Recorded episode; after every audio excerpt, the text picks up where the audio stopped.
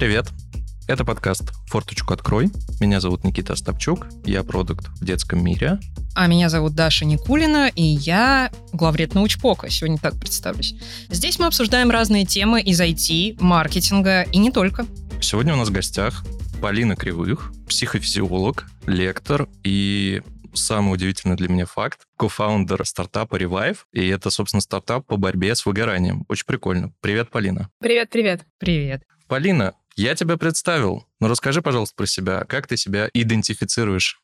Изначально, конечно, как психофизиолог, я обязательно еще расскажу, что это такое, с чем это едят. Если говорить про какой-то бэкграунд, э, то в основном идентифицирую через образование, через те знания, которые я получала. Я закончила психфак МГУ с красным дипломом, училась по обмену в Хельсинки, съездила на две стажировки в Гарвард и сейчас продолжаю свое обучение. И помимо этого еще читаю корпоративные лекции. Начинала с публичных лекций. Сначала в лектории синхронизация, а потом немного выросла и перешла в прямую речь. И также продолжаю сейчас активно в корпоративном направлении разным крупным обычно компаниям читать лекции, в том числе про выгорание. Офигеть. На моменте про Гарвард я просто такая типа Гарвард, вау!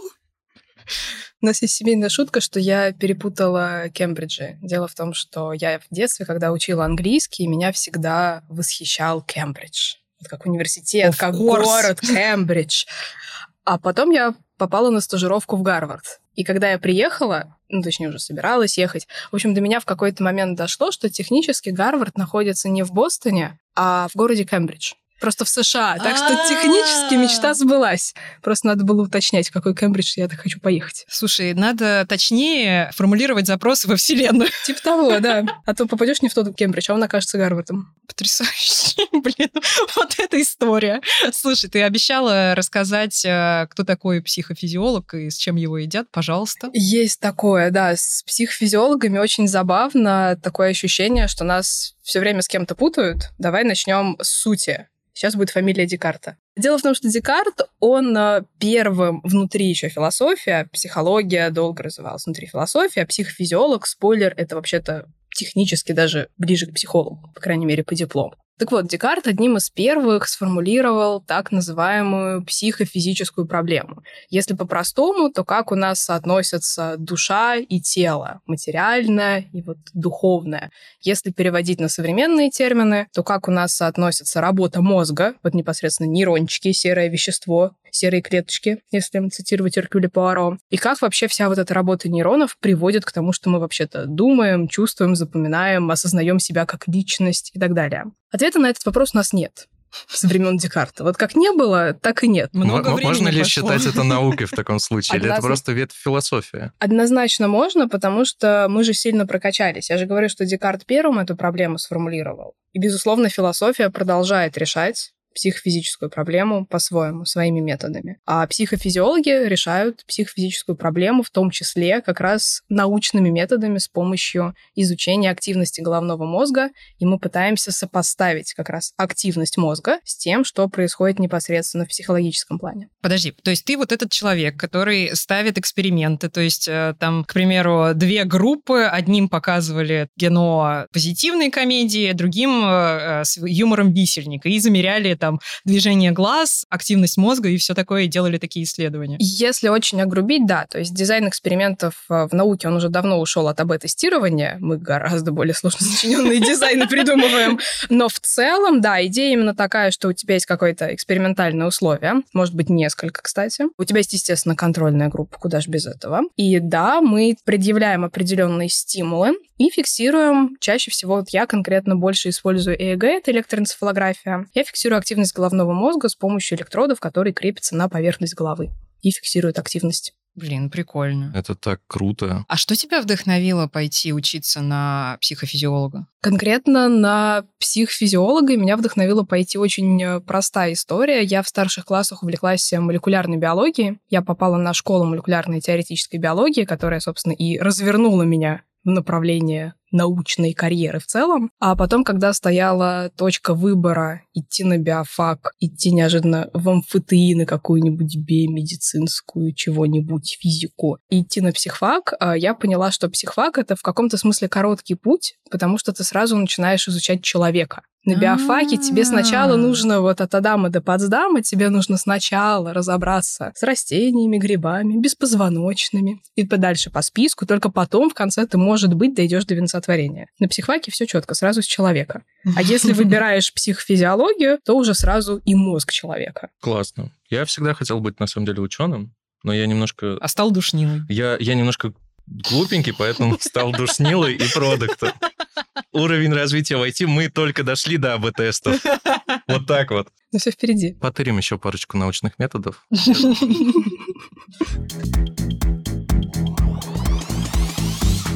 Сейчас, на самом деле, в Москве очень жарко, и тема у нас на самом деле тоже очень, не побоюсь этого слова, жаркая. Хочется поговорить с тобой про выгорание. Ну и поскольку мы душнила, в особенности я, по всей видимости, Хочется спросить тебя, что такое вообще выгорание с точки зрения психофизиолога? Что это за процесс такой? Вот смотри, давай чуть-чуть договорю про психофизиолога. Нас еще очень часто путают с нейробиологами, нейрохирургами и вообще еще много с кем. Я не понимаю, почему, поэтому давай попробую расставить кратко точки над «и», чтобы потом ответить с позиции психофизиолога, и было понятно, почему я отвечаю именно так. Если уходить от э, просто ВАК, который у нас принято от специализации, и выйти на мировой уровень, то психофизиология ближе всего к тому, что называется cognitive neuroscience, то есть когнитивные нейронауки. И как раз происходит сочетание вот этой когнитивной составляющей, когнитивной психологии, которая изучает когнитивные процессы, память, внимание, мышление, еще несколько, ощущения, восприятия. И вся вот нейросоставляющая — это как раз активность головного мозга. То есть психофизиологи, мы не нейрохирурги, мне иногда в личку пишут вопросы серии, а можете прооперировать? Я такая, нет, я не могу, я Можешь не врач. голову, пожалуйста? Ну, смотри, теоретически могу. Но практически, естественно, я этого делать не буду. Черт. А, возвращаясь к психофизиологии, то есть мы добрые, мы занимаемся именно исследованием. Я вот вообще не работаю с патологией, я работаю только с нормой, меня интересует норма. И отвечая на вопрос про выгорание, самое главное, что нужно понимать про выгорание, это отделять его от депрессии, потому что очень часто смешивают. Я вот буквально вчера из интереса сходила на спектакль в театре Док как раз про выгорание. И начинают за здравие, начинают за выгорание, а потом в какой-то момент актеры резко начинают говорить про депрессию. И вот я профессионально вообще не понимаю, как так происходит, потому что выгорание может приводить к депрессии. Депрессия не может в обратную сторону обычно приводить к выгоранию. Mm-hmm. То есть депрессия это что-то более тяжелое. А выгорание, как это определяется в международной классификации болезней, то есть это внесенный, в принципе, диагноз, это степень максимального истощения по всем фронтам. То есть это физическое истощение, эмоциональное истощение, какое-то общее истощение. И все. Если же мы говорим про депрессивный эпизод, там какие-то симптомы совпадают, например, проблемы со сном. Они могут быть и при выгорании, и при депрессивном эпизоде. Но именно депрессивный эпизод — это ситуация максимальной подавленности, отсутствия практически какого-либо волевого контроля и невозможности, на самом деле, что-либо делать. А главная проблема выгорания на практике заключается в том, что человек выгорел, он не понимает, что он выгорел, он продолжает пытаться что-то делать, чтобы выгореть еще дальше. Там есть три степени выгорания. Слушай, а вот э, когда ты слышала такой термин астения, он вообще сейчас используется ли? Это первый вопрос. А второй, если используется, то похож ли он на выгорание? Может быть, это какая-то часть? Мы не очень активно его сейчас используем, по крайней мере, насколько мне известно. Может быть, в клинической практике ситуация несколько отличается. Угу. Но с выгоранием конкретно приходит больше к психотерапевтам, чем, естественно, клиническим психологом. И в целом астения — это больше... Ну, ну, это как бы какая-то вот часть проявления, это условно старый термин. Мы сейчас скорее описываем выгорание именно через комплексный срез, через комплексное подчеркивание того, что вот здесь устал, вот тут вот снижение активности, рассеянность какая-то, рассредоточенность, диссоциация. То есть мы условно оперируем более четкими какими-то терминами. Что может привести к выгоранию? Вот к этому состоянию «я усталь», Возьмите меня на руки. У меня лапки. У меня лапки. Есть такая схема выгорания, которое, собственно, описывает и структуру выгорания, и, по сути, является причинами. Там есть, есть три таких основных кита, на которых все стоит. Это требования, которые предъявляются к человеку, в комплекте с ожиданиями. В том числе от самого себя. Конечно, Мгм. конечно, это вообще отдельная тема, в том числе и от самого себя, однозначно. Во-вторых, это уровень контроля над ситуацией. И в-третьих, это доступные ресурсы. Причем ресурсы в широком смысле слова, в том числе и человеческие, и какие-то материальные, какие-то просто вот физические. И если есть какой-то дисбаланс среди вот этих вот трех сфер, то потенциально может начаться выгорание. Например, банальный случай, да, вот первый кит, если от человека слишком многого требуют на постоянной основе. Кто-то или он сам от себя. Это может привести к дисбалансу и к выгоранию. Или же у человека возникает ощущение, что он вообще ничего не контролирует, что он вот плывет по течению, это тоже может привести к выгоранию. Или если у человека банально нет никаких ресурсов или какое-то минимальное их количество для решения тех задач, которые перед ним ставятся, тоже потенциально выгорание. А как мне понять, что я выгорел? Или я вообще не могу это понять? Как субъект. Можешь понять, но мне кажется, здесь главная проблема в отсутствии информированности. То есть М. люди просто не знают. А Это знаешь, вот как мы не можем сами себе медицинские диагнозы ставить, просто потому что мы не знаем, а когда мы идем в Google, Google сразу говорит, что мы скоро умрем. Ползите в сторону кладбища, пожалуйста. Да.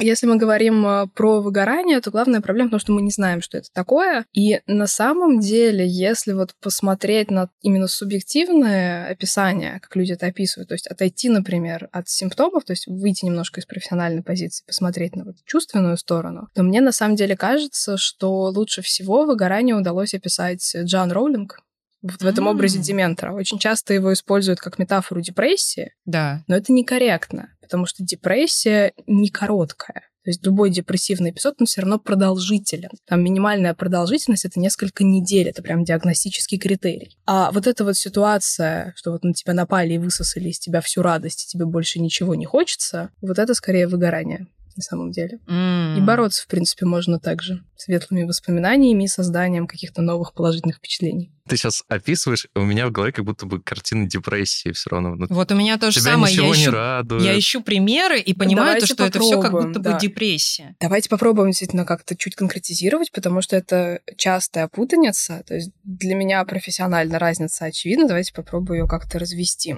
Ну, во-первых, эм, есть отличие продолжительности и условно в глубине погружения. Это сейчас будет очень грубый пример, но выгорание — это ты нырнул куда-то глубоко, а депрессия — это ты лежишь на дне. О, в тему про ныряние давайте вот перенесем прям на конкретный там пример. Я сейчас просто э, подписана на девочку, которая занимается профессиональными прыжками в воду. Это неожиданно конкретная аналогия. Вообще, ну я просто про нее почему-то вспомнила. Это фридайвинг, да? Не, это когда вот прям э, олимпийский, когда ты делаешь классные кульбиты, прыгаешь с трамплина и красиво должен войти без брызг. Короче, вот, к примеру, первый кит про то, что с- очень высокие требования. К примеру, Олимпиада. И вот ты себя сам как бы доводишь до того, что тебе надо, надо, надо тренироваться. И тренер, и родители давят. И если это один раз, то есть только перед э, Олимпиадой, а потом от тебя отстали, поддерживают и все такое, это, получается, будет выгорание, если ты вот почувствовал вот это, то, что из тебя высосали всю радость. А если это постоянно, то это может привести к депрессии. Правильно поняла?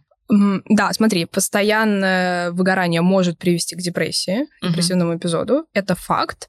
Более того, вот если проводить аналогию со спортом, если у спортсмена депрессивный эпизод, он не сможет дойти на тренировку. Мгм. Если у него выгорание, он дойдет на тренировку, но, скорее всего, не будет получать от нее такого удовольствия, какое он получал раньше. М, мгм. И причем я сейчас, ну, я не занималась профессиональным спортом, мне повезло. Мне кажется, я слишком конкурентна для этого. Я вот сейчас играю в сквош, и мне кажется, каждый раз, когда я начинаю проигрывать тренеру, мне приходится напоминать себе, что это процесс обучения. Вот поэтому я бегаю только одна. А я просто прошу тренера поддаваться мне. Это А. не солидно, ты что? Несерьезно. Не, ну сквош, кстати, очень рекомендую. А мне прям зашло. И получается, что когда спортсмен выгорает, если вот мы сейчас про спортсмена, то это не то, что ему больно на тренировке, это нормально, мышцы же постоянно находятся, а ему вот прям не радостно, не прикольно. Ведь настоящих профессиональных спортсменов их должно прям драйвить от того, что Ну да, делают. и- иначе, Иначе никаких просто нет. результатов не будет. И, в принципе, с работой то же самое. То есть, когда человек в депрессивном эпизоде, он не пойдет на работу, он не ответит на рабочий звонок или рабочий e-mail. Он действительно вот просто ляжет. Я вот помню, мы когда на втором курсе только-только начали изучать самый первый блок клинической психологии, вот нам преподаватель, который на практике все это видел, он именно описал, что, дорогие студенты, вот все забудьте все, что вы знали и видели в кино про депрессии, депрессивных персонажей, реальный депрессивный эпизод — это когда у вас человек лежит просто лицом к стенке, и ему тяжело встать в туалет. Mm. Вот это депрессивный эпизод. Ну, а здесь нет э, какой-то связи между силой воли и тяжестью депрессии, потому что депрессивный синдром это же может быть там легкое, среднее, тяжелое, если я не ошибаюсь. Мы, безусловно, классифицируем депрессивные эпизоды, но мне кажется довольно большим заблуждением как раз привязывать сюда силу воли. Потому что как только мы пытаемся сопоставить как-то депрессивный эпизод и силу воли, мы оказываемся вот в этой социальной ловушке. Mm. Из серии «Ты что, тряпка? Давай, mm-hmm. соберись, включай там свою силу воли, Деды, да, а, а, никаких а, не было депрессий. Да, а в топ э, примерно половина научного сообщества не верит в существование силы воли. Это такая mm. же точка вот спора. Мы точно не знаем, есть сила воли, нет силы воли. Есть Интересно. доказательства в ту и в другую сторону. И вот как раз э, я сейчас понимаю, что это звучит, может быть, немного стигматизирующе, ну, то есть э, с навешиванием какого-то ярлыка негативного стигмы. Но как раз из раннего выгорания, если ты его поймаешь, ты еще можешь выйти волевым усилием.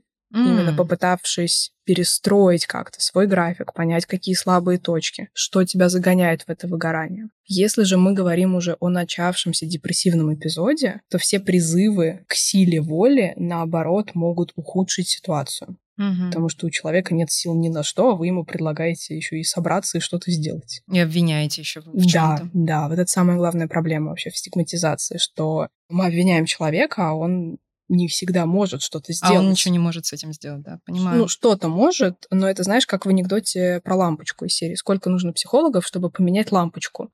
Достаточно одного, если лампочка готова меняться. Блин, я не слышала.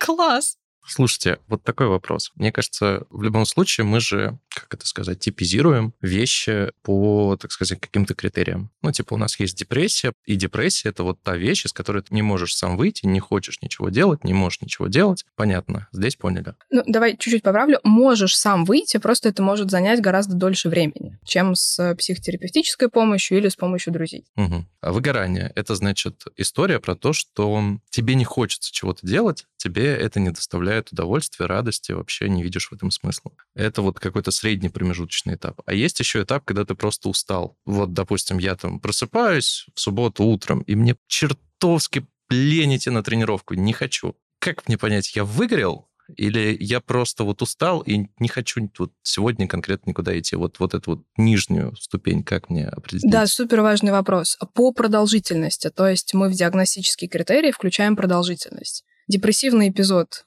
Человек лежит лицом к стенке несколько недель. Обычно там от 4-6, ну, критерии несколько плавают. У нас просто есть международная классификация болезней, МКБ, а есть Diagnostical and Statistical Manual, которая разработана Американской психологической ассоциацией. Они не стопроцентно совпадают, поэтому в зависимости от того, что мы используем для диагностики, могут быть нюансы. Но, в общем, депрессивный эпизод — это долго, неделями лежишь лицом в стенку. Выгорание. Неделями тебе тяжело, ты устал, ты перманентно устал, у тебя идет диссоциация. То есть тебе иногда кажется, как будто ты за собой со стороны наблюдаешь, что вот есть какой-то человечек, который ходит на работу, что-то делает. Я думала, это называется деперсонализация. А, ну, деперсонализация, по сути, это диссоциация себя от своего «я». Господи, так сложно. Это более верхнеуровневый Немножко термин. термина, да. Простите. Нет, нет, все правильно. То есть деперсонализация — это тоже валидный термин, его здесь можно использовать. Угу. Просто глобально идет вот диссоциация, потому что диссоциация, она еще идет как расщепление не только вот себя от я, но и каких, ну, вот, в принципе, знаешь, это вот нечеткое восприятие мира, это тоже можно в диссоциацию записать как симптом. Если ты просто устал, то счет идет на дни ну, неделю тебе может быть тяжеловато, но ты отдохнула, стало лучше. А если ты не даешь себе отдыхать? Это дорожка к выгоранию. Mm, понятно. Как раз.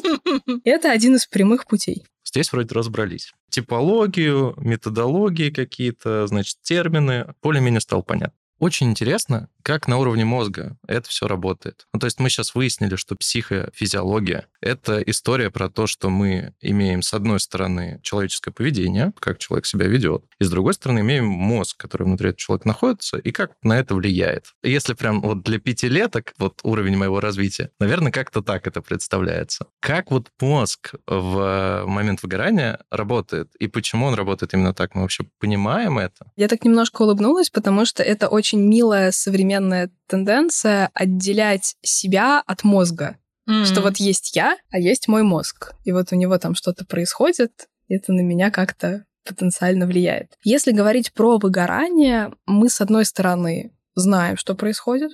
Есть исследования, которые пытаются сравнить выгоревших людей активности головного мозга с невыгоревшими. Тут банальное об-тестирование как раз входит в чат. Но есть э, один нюанс. Когда мы исследуем активность головного мозга, мы пока все еще ограничены методами, которые мы используем. Обычно это или электроэнцефалограмма, которая позволяет нам поверхностную активность головного мозга зафиксировать, или же мы используем МРТ, магнитно-резонансную томографию, которая позволяет сделать такой вот видеозапись активности, если это функциональная МРТ. Видеозапись активности головного мозга, мы пытаемся тоже там что-то отследить, но проблема в том, что в мозге так все сложно устроено, что даже если мы зафиксировали изменение активности какой-то структуры, например, выгоревших людей, по сравнению с невыгоревшими, мы не можем быть однозначно уверены, что это связано именно с выгоранием. То есть mm. мы не можем ткнуть пальцем вот в конкретную мозговую структуру и сказать, ага, смотрите, вот она при выгорании меняется. Потому что все исследования показывают, что у выгоревших людей изменяется в сторону повышения, у них повышается активность миндалины, мозговой структуры, которая отвечает за агрессию, имеет довольно важную роль в развитии стрессовой реакции. Но также есть совершенно замечательный метаанализ. Метаанализ — это анализ множества статей, когда берутся данные из множества статей, как-то вот объединяются в попытке понять общий тренд из множества научных исследований. И есть метаанализ, который показывает, что примерно в двух третях всех исследований обнаруживается изменение активности миндалины, независимо от того, что исследуют. Просто потому, что мы эмоциональные существа. Миндалина у нас это часть лимбической системы, которая отвечает, грубо говоря, за эмоции. И да, и при выгорании ее активность тоже меняется. Какая неожиданность. Какая просто вот э, неожиданная информация. Ну и к тому же есть дополнительный момент, связанный конкретно с методами исследования. То есть вот эти данные — это ФМРТ-данные. А с ФМРТ есть совершенно замечательная история про мертвого лосося. Это... Мне нравится название. Мне тоже нравится. Одна из моих любимейших историй, наверное, в истории психофизиологии. Дело было в Гарварде. Купили новый томограф. Томограф это вообще очень дорого. Ну вот, чтобы понимать, в Гарварде он один и все лаборатории стоят в очереди, чтобы на нем поработать. А томографы, за счет того, что это магнитно резонансная томография, у них бывает, собственно, разная мощность в Тесла. Вот сейчас самые мощные, активно использующиеся в мире, это примерно 7,10 Тесла. Вот Гарвард купил себе первый мощный томограф, там не 0,5 Тесла, не 3, вот семерку, по-моему, они купили. И все хотели быть снаружи, никто не хотел быть тестовым испытуемым, когда запустили томограф. Поэтому сбегали в ближайший магазин за углом, купили лосося. Ну, просто вот в рыбном отделе большой мертвый лосось, чтобы это был какой-то большой кусок, э, ну, банально плоти. плоти да, для того, чтобы посмотреть, как вообще работает ФМРТ. И шутки ради, положив лосося в томограф, включили ему эксперимент, в котором показывали улыбающиеся хмурые человеческие лица. А потом, когда кто-то шутки ради проанализировал данные, оказалось, что лосось по-разному реагирует на значит, улыбающиеся человеческие лица и хмурые. И стало понятно, что есть определенная математическая ошибка в анализе данных, которую сейчас уже исправили. Но, опять же, это нам постоянно напоминает о том, что когда мы анализируем активность головного мозга, мы только пытаемся приблизиться к тому, в какой структуре происходит изменение активности. Это первый момент. А во-вторых, у нас серьезные проблемы с направлением причинно-следственной связи. Мы не всегда можем сказать, это вот люди выгорели, поэтому у них активность миндалина повысилась. Или у них сначала почему-то повысилась активность миндалина, и потом они выгорели. Угу. Мы откуда знаем? У нас не лонгитюд. Ну вот пришли, взяли человека. Такой выгорел? Да. Миндалина повышена? Да. Куда направлять стрелочку причинно-следственной связи? Непонятно. Блин, так интересно. Да, может быть, вообще нет никакой причинно-следственной связи. Может, нет вообще выгорания? Но выгорание, к сожалению, есть, судя по всему. Может а быть, это симуляция? Может, мы в матрице? Кто знает. Самый, на самом деле, важный вопрос в этом блоке что делать-то? Как мне справиться? Как мне пережить? Вот я типа разобрался, понял, у меня выгорание. Что мне с этим делать? Nobody knows. Не, ну ладно тебе. Э, это как раз мы знаем. Это хорошая новость. Вау. Да, что делать мы знаем. Безусловно, лучше всего было бы поймать выгорание до того, как оно возникло, чтобы оно просто не развелось. Но в целом, если человек про себя понимает, что все, он уже выгорел, то тогда имеет э, смысл сосредоточиться на следующих вещах. Во-первых, на общении, на социальном взаимодействии с людьми. Потому что главная проблема выгорания как вот вообще понять, что ты выгорел? Ты мало того, что чувствуешь, как будто с дементором пообщался, из тебя радость высосали, ты еще перестаешь делать то, что тебя радует. То есть ты знаешь, что тебя что-то обрадует, например, какие-нибудь занятия спортом, встречи с друзьями, какие-нибудь хобби. Но ты не идешь и не делаешь этого. Вот это вот выгорание. Поэтому как раз вот мы возвращаемся к идее силы воли. Если это ранние этапы выгорания, то нужно выпнуть себя из дома и пойти пообщаться с другими людьми сделать то, что тебя искренне радует, что приносит тебе удовольствие. И это помогает перезарядиться, помогает справиться. Я понимаю, что звучит достаточно легко, но это не так легко сделать. Но это то, что, в принципе, помогает. Если ты любишь общаться с другими людьми. Все любят общаться с другими людьми, просто в разных форматах и в разных объемах. Справедливо. Ну, то есть мы очень социальные существа, и как раз э, исследования, которые проводились в пандемию, показали, что, с одной стороны, онлайн-общение с камерой, оно заменяет и довольно близко по интенсивности к живому общению, но если человек много общается только онлайн, то когда он все выключает, на него может нахлынуть сильное чувство одиночества. Mm, кстати, да, я такое замечала. Именно на контрасте с живым общением. То есть ты пообщался с другом, вы посидели, попили кофе, ты приходишь домой, у тебя нет ощущения какого-то вот обрубания коммуникации, что все, я остался один. Какой кошмар. Когда ты закрываешь ноутбук или выключаешь телефон, может нахлынуть вот это чувство одиночества. Слушай, у меня тогда еще один вопрос в тему про общение. Вот часто говорят, что эмоциональные вампиры есть люди, после общения с которыми как раз как будто ты с дементором пообщался. Это вот скорее про то, что когда ты общаешься с человеком, который тебе не нравится, соответственно, у тебя очень много тратится энергии. Может ли отсюда выйти выгорание? Допустим, если тебе на работе никто из твоей команды не нравится, и ты со всеми вот так общаешься. Давай разложу. Ну, во-первых, я не могу здесь удержаться от профессионального вопроса из серии «А зачем вы общаетесь с людьми, с которыми вам не нравится общаться?»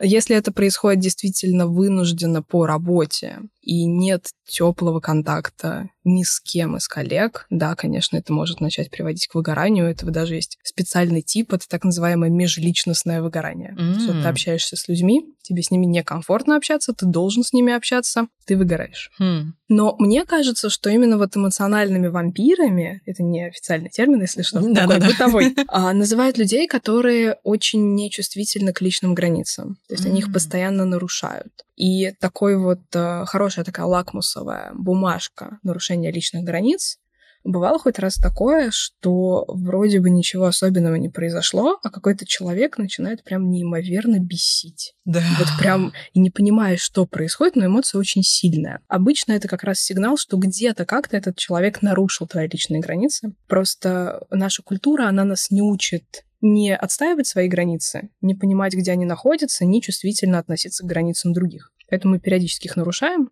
и бесимся, если нарушают наши. Угу. И, конечно, это тоже потенциально ведет к выгоранию, к сожалению если это на постоянной основе происходит. Офигеть! Столько инсайтов за один выпуск подкаста.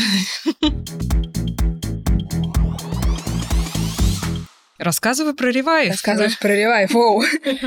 Мы боремся с выгоранием. Так. Мы приложение, мы стартап, и у нас есть великая цель, великая миссия. Мы хотим, чтобы выгоревших людей стало меньше. При этом мы обнаружили абсолютно циничную вещь, что люди сами не готовы вкладываться в свой mental health, в свое душевное здоровье. И это, собственно, одна из э, проблем как раз вот таких бытовых, связанных с выгоранием, что люди выгорают, они не понимают, что они выгорели, потому что про это недостаточно информации. И даже если они понимают, что они выгорели, они обычно не инвестируют вообще практически ничего. Я сейчас говорю не только про деньги, а скорее про усилия для того, чтобы с этим выгоранием как-то справиться.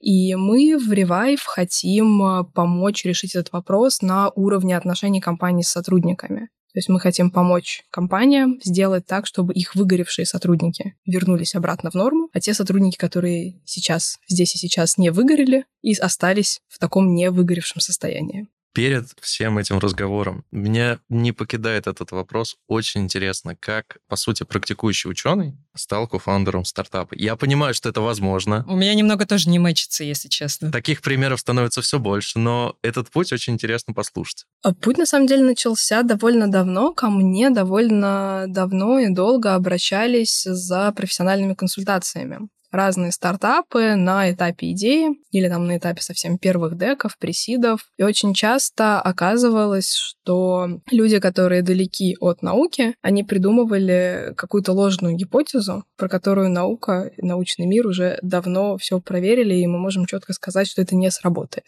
Короче, у них был недостаток research а. Да, но тут скорее вопрос именно в том, что я, если честно, не уверена, что человек без э, ну, такого широкого бэкграунда, именно научного, что он вообще способен этот research провести. Mm. Собственно, именно поэтому и появилась вот эта вот ниша консультации за счет того, что я читаю научно-популярные лекции, я умею переводить ученого на обычно человеческий. И было довольно много разных стартапов, которые обращались за консультациями, обсуждали их идеи, но, опять же, за счет того, что многие идеи, которые они предлагали, были нереализуемыми, эти проекты по большей части так и остались на бумаге. А в какой-то момент, э, ну, как это обычно и бывает, то есть какие-то идеи все равно бурлят, возникают. И в какой-то момент мы столкнулись с моим единомышленником, с Иваном, поняли, что у нас есть матч скиллов, а у нас есть идея, с которой мы хотим идти в мир, как раз вот бороться с выгоранием. И все, дальше как в темноте, искра буря безумия, мы регистрируем компанию. Вот так ученые становятся кофаундерами стартапов. Я не понял, как это произошло, но это произошло. Нет, ну, на самом деле, действительно, просто идеи давно бурлили, и тут же важно, знаешь, мне, ну, условно, какой смысл делать стартап ради того, чтобы делать стартап? Я понимаю, что это модно. Этот вопрос надо задать 99% стартаперов. Вот, а если у тебя есть идея, появляется команда, появляются единомышленники, то тут уже как-то ну, Логи- стартапа... Логично уже и сделать. Самое главное у стартапа это команда и идея жизнеспособная и проверенная. Ну, жизнеспособность идеи мы поймем чуть позже, когда стартап перестанет быть таковым. Это правда. Но это, кстати, мне кажется, концептуально реально классно, потому что люди в современных компаниях, которые зарабатывают деньги с помощью мозгов людей, это очень дорогой ресурс, и очень важно поддерживать его в рабочем состоянии. В рабочем состоянии. А там есть, кстати, экономические выкладки. Мы считали, что если ты увольняешь выгоревшего сотрудника, который вот как раз мозгами работает, то дешевле помочь ему выйти из состояния даже глубокого выгорания, чем потратить гораздо большую сумму денег на весь процесс рекрутинга и поиска кого-то, кто его сможет заменить. И еще потом передать дела, сделать анбординг. То есть реально это банально финансово эффективнее. Не допускать выгорания тех сотрудников, которые у тебя уже есть, чем пытаться их заменять. Слушай, вот интересно, как вы с этим работаете? Ну, то есть это история, что у компании там появляется какой-то health check дополнительный. Мы там проверяем всех сотрудников там раз квартал. На детекторе насколько, лжи. На, на, на детекторе лжи, насколько они там выиграли, не выиграли, что еще происходит. Короткий спойлер про детектор лжи могу потом рассказать. Если что, он не работает. Это главная психофизиологическая просто шутка, что детектор лжи работает просто, если человек верит, что это детектор лжи, и он работает. То есть можно даже не включать. Можно просто прикрепить электроды, и человек начнет говорить правду, если он считает, что это так. А если говорить про то, как мы работаем, да, это определенный чек, то есть мы, когда приходим в компанию, мы хотим, э, чтобы все сотрудники прошли нашу короткую анкету, чтобы мы поняли, какая вообще средняя температура по компании, как, кто выгорел, кто не выгорел. Но самое главное, что мы делаем это анонимно. То есть mm. мы ни в коем случае в нашей вот итоговой статистике не будет, смотрите, Вася Пупкин выгорел на 89% и чтобы ни у кого не было соблазна попытаться вот конкретного Васю или кого-то, кто выиграл там больше какого-то процента, заменить. Угу. Мы делаем только общий срез анонимный. И потом всем тем, кто реально выгорел, мы предлагаем как раз присоединиться к нашей программе по борьбе с выгоранием, и она у нас состоит из нескольких элементов. Во-первых, это образовательный компонент, потому что, как я сказала, люди часто просто не понимают, что с ними происходит, что такое выгорание. И мы закрываем этот образовательный компонент э, короткими видеолекциями, чтобы люди успевали их посмотреть, но при этом, чтобы они понимали, что с ними происходит. Также мы хотим это оформить как приложение, в котором еще будут дополнительные техники, Мы очень стараемся не стать совой с дуалингва с точки зрения настырности, но это все равно необходимо напоминать человеку, потому что какие-то техники надо выполнить. И самое главное, мы ни в коем случае не отказываемся, мы оставляем работу с психотерапевтом. То есть мы набираем психотерапевтов, которые будут работать с сотрудниками компании. Мы сокращаем время сессии, то есть это может быть не час, а полчаса. И это возможно с сохранением эффективности, потому что на самом деле в стандартной сессии с психотерапевтом примерно 20-30 минут психотерапевт все равно тратит на психообразование, на объяснение человеку Кстати, того, что да. с ним происходит. А мы это все уносим видеолекции. И кроме того, все упражнения психотерапевт тоже не должен детально объяснять, мы это все выносим опять же в приложение, и психотерапевт может просто выбрать, что конкретному человеку нужно открыть доступ вот к этому, вот к этому упражнению. Блин, звучит прикольно. Ты бы хотела попробовать? Я думаю, да, но я сейчас не чувствую себя выгоревшей. Но Блин, попробовать точно. Поработай над этим. Наверное, вам сложно находить э, респондентов. Ты знаешь, мне кажется, наоборот, в современном мире есть какая-то тенденция, которая вот мне профессионально очень не нравится на самом деле.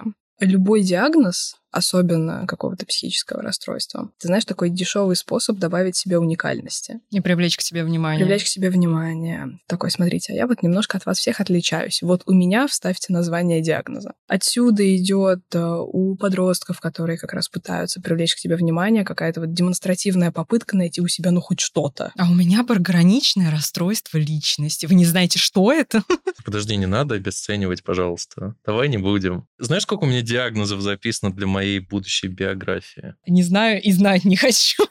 Подожди, а записано в будущем, то есть ты планируешь выстраивать биографию ну, да, в соответствии с диагнозами. Да-да-да, у меня есть как бы четкий план, у меня есть список неподтвержденных диагнозов. И я планирую, значит, писать следующим образом это все. У меня появился такой диагноз, это таким образом повлиял на мою жизнь уже ретроспективно это Звучит так. как раз вот ровно та тенденция, которую я и описываю. То есть диагноз, он позволяет очень часто человеку почувствовать себя каким-то более особенным, и, к сожалению, за счет этого происходит как раз обесценивание и дополнительная стигматизация тех людей, у которых правда есть этот диагноз. Угу. Им, ну, у них есть некоторые ограничения, будем реалистами. Они по-другому себя ведут, они по-другому воспринимают этот мир в зависимости от диагноза. И э, как раз выгорание — это сейчас очень модный диагноз. О, да. Прям моднючий, я бы сказала. Потому что если ты выгораешь, значит, ты хорошо работаешь. И вот это как раз главная проблема, что вот Но эта сейчас связка... же модно быть трудоголиком. Это уже, мне кажется, лет пять не модно. Не знаю, в каком мире ты живешь. В мире work-life balance. А, Если что, это, кстати, тоже не научный термин, абсолютно выдуманный. Черт. Потому что work — это часть life. А life — это часть work. Uh, нет. Ну, скорее потому, что work-life balance — это попытка сказать, что-то нарушилось, и я выгорел. И все. То есть весь work-life balance, он абсолютно не нужен, если ты оперируешь терминами выгорания и его отсутствия. Ну, такая замена, чтобы не сказать «я выгорел». Ты такой, да, у меня нарушенный work-life balance. Но, опять же, мы здесь возвращаемся к анекдоту про лампочку. Если лампочка не готова меняться, она может сколько угодно рассуждать о том, какой у нее нарушенный work-life balance, потому что нужно что-то изменить, может быть, наконец-то сходить в отпуск, но если mm. лампочка этого не сделает, она не изменится. И ничего не изменится. Собственно, мы в Revive как раз и пытаемся поэтому сделать такой акцент на образовательные лекции в том числе, чтобы люди банально поняли, что с ними происходит. Я, в принципе, из-за этого и начала лекции читать, потому что мне кажется вот очень важным и ценным этот момент, когда ты делишься новыми знаниями, и ты понимаешь, что это реально меняет мир, это меняет людей, что вот ты рассказал про что-то, и теперь люди понимают, как оно устроено, и в зависимости от этого они могут изменить свой паттерн поведения, если захотят, конечно. Да, я понимаю вот эту логику, что ты рассказываешь, и люди, которым это откликнется, они как будто смогут сформировать свой запрос. То есть, возможно, они не, ну, были в неведении. Я сейчас просто для того, чтобы самой больше понимать, пересказываю своими словами твою речь. И получается, что когда ты осознаешь проблему, это первый шаг, собственно, к излечению. Даже не обязательно осознаешь суть проблемы, а признаешь ее наличие. Да, да, да, да, да. Потому что очень часто, когда человек приходит к психотерапевту, он приходит без конкретного запроса. И часть задачи психотерапевта как раз помочь сформулировать запрос а что ты хочешь, чтобы мы сделали, с чем ты хочешь, чтобы мы поработали. И это нормально. То есть, если единственное, что останавливало вас от похода к психотерапевту, это то, что вы не смогли четко сформулировать, а что вы от него хотите, то я бы рекомендовала сходить и вместе с терапевтом понять, в чем запрос. Чем ждать, пока этот запрос как-то оформится, может быть, а, удастся поймать. То же самое выгорание на более ранней стадии. Где ж ты была три года назад? На Ютубе. Блин, черт. Еще один скучный корпоративный вопрос, но я не могу его не задать. Скажи, пожалуйста, как ты видишь идеальную картину будущего, в которой компания заботится о ментальном здоровье своих сотрудников, чтобы у них не было выгорания, не впадали в депрессию, не дай бог, или еще что-то не случалось, как вот это на уровне компании должно работать? Ну, во-первых, этой компании, конечно, куплена подписка на Revive. Это первое. Это первое.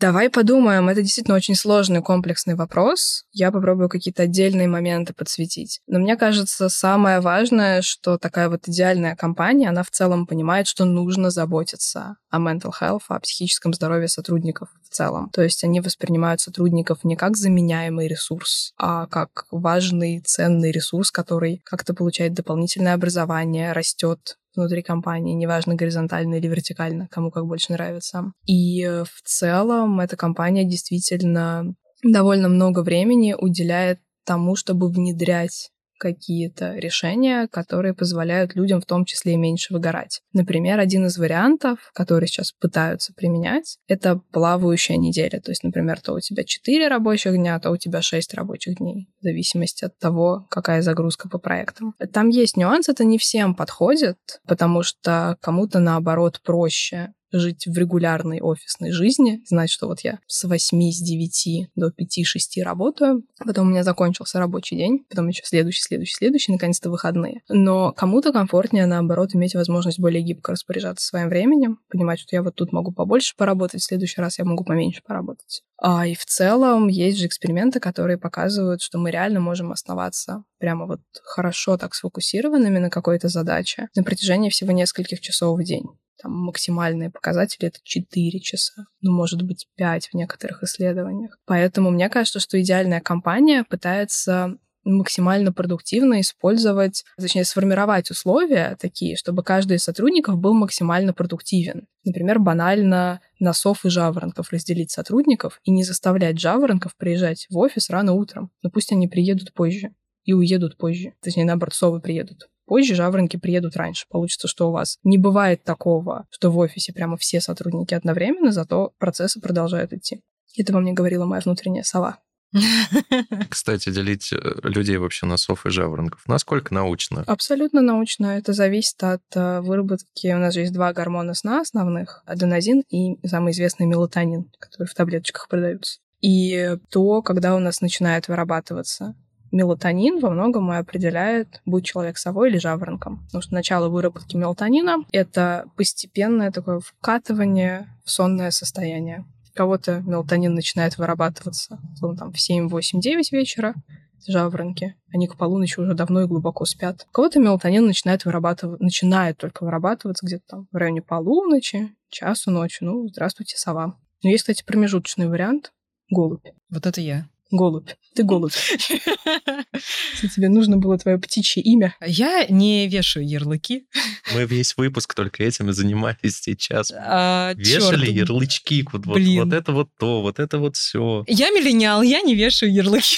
Ты даешь определение. Да, я расставляю все по фактам. А-а-а.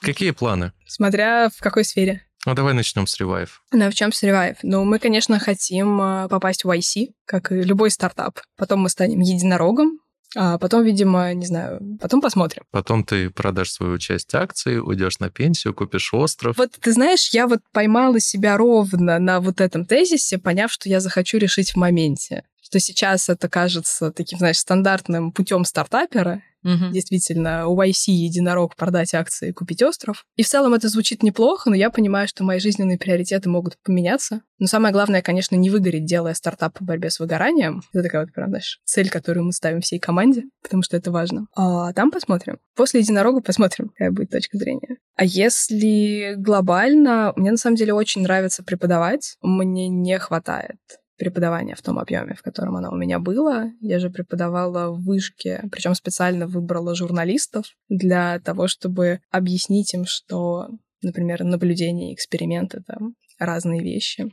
И когда ты пишешь статью, нельзя их синонимично заменять. И в целом было очень ценным как возможность рассказать журналистам, как общаться с учеными, как воспринимать информацию, которую тебе говорят. Что если ты пересказываешь своими словами, то отправь на пруфридинг человеку, у которого ты брал интервью, вдруг ты все не так понял и пересказал как-то совсем исказив смысл, это не очень хорошо. Я бы даже сказала категорически плохо. Потому что все-таки у нас есть целая ниша научно-популярного контента, и сейчас просто по классике есть нормальное распределение. То есть есть хорошие статьи, хорошие журналисты, хорошие лекторы, но, к сожалению, есть и довольно большой пласт условных марафонов желаний, которые не имеют никакого отношения к науке, но за счет легкости и доступности довольно большое количество людей на все это тратит самое главное время, вместо того, чтобы делать что-то эффективное. Поэтому хочется как-то этот баланс сдвигать, и мне кажется, что ключом к сдвиганию этого баланса будет как раз образование в максимально широком смысле слова, чтобы люди знали, в чем разница между тем же самым наблюдением и экспериментом. В общем, ты хочешь нести свет. Ну, если, да, сводить... Ну, ты несешь его, собственно. Да, я в процессе, да. Я суммирую. Да, ты не вешаешь ярлыки, мы запомнили. Я суммирую. Ну, в целом, да, мне кажется, что это та точка, в которой, опять же, как бы банально это не звучало, я могу сделать мир лучше. Это вот то, что конкретно я могу сделать. Вот это мне откликается. Давай, Никит, последний вопрос. Давай, последний вопрос. Всем задаем. Ты не исключение. Скажи, пожалуйста, если бы ты могла вернуться в прошлое и дать себе какой-то один совет, что бы это было? Вот хороший вопрос на самом деле. И я вот, когда его услышала, я поняла, что мой ответ одновременно, знаешь, является слегка банальным, а с другой стороны он показывает, насколько все круто складывалось до текущего момента. Потому что если бы из точки здесь и сейчас а, опять же, вообще вопрос, какое прошлое? Ты знаешь, представляешь, появляешься ты сам перед собой пятилетним и такой, бро, слушай внимательно. Знаешь, как вот в этих вот мемах с путешествиями во времени. Но я бы на самом деле дала себе очень простой совет принимать те решения, которые кажутся правильными внутри ситуации, даже если есть какие-то противоречия. То есть принимать те решения, которые хочется принять. Но вот из таких банальных кейсов самый такой яркий, наверное, пример. Я могла не поехать на свою первую стажировку в Гарварде из-за очень искренней влюбленности. Mm. Потому что у меня буквально был выбор между Гарвардом и, собственно, физическом присутствии в одном городе с человеком, с которым у меня был роман. И ирония заключалась в том, что он студент Гарварда, и он весь учебный год провел в Гарварде, а я училась в МГУ. И как раз на лето я должна была поехать на стажировку в Гарвард, а он не смог выиграть стажировку, поэтому ему пришлось вернуться в Москву, и мы вот разминулись. И я до сих пор считаю, что это было... Вот как бы, да, странно это ни звучало, оглядываясь назад, я все время понимаю, что это было правильным решением в тот момент. Потому что в итоге э, все сферы жизни все равно развивались так, как хотелось. Блин, классно. Это крутой совет. Да. Спасибо тебе большое, Полин. Да, спасибо, Было что очень позвали. интересно. Я очень рада. Очень много нового лично я узнала. Не буду говорить ни за кого больше. Спасибо. Да, спасибо. Сегодня у нас в гостях была Полина Кривых, психофизиолог, лектор и кофаундер Revive, стартапа по борьбе с выгоранием. Я очень горжусь тем, что я не замялась на слове психофизиолог. И хочу гордиться вами. Чтобы я гордилась вами, надо поставить 5 э, звезд на Apple подкастах, поставить лайк на Яндекс Музыке, подписаться на Spotify и вообще слушать нас на всех площадках, потому что одного раза явно недостаточно. Вы не уловите всю информацию и все инсайты из этого выпуска подкаста. Форточку открой и других, кстати, тоже. Поэтому идите, Производите все эти действия прямо сейчас. А еще можно подписаться на наш э, телеграм-канал, где мы выкладываем странные, но прикольные мемы. На этом все. Всем пока. Пока.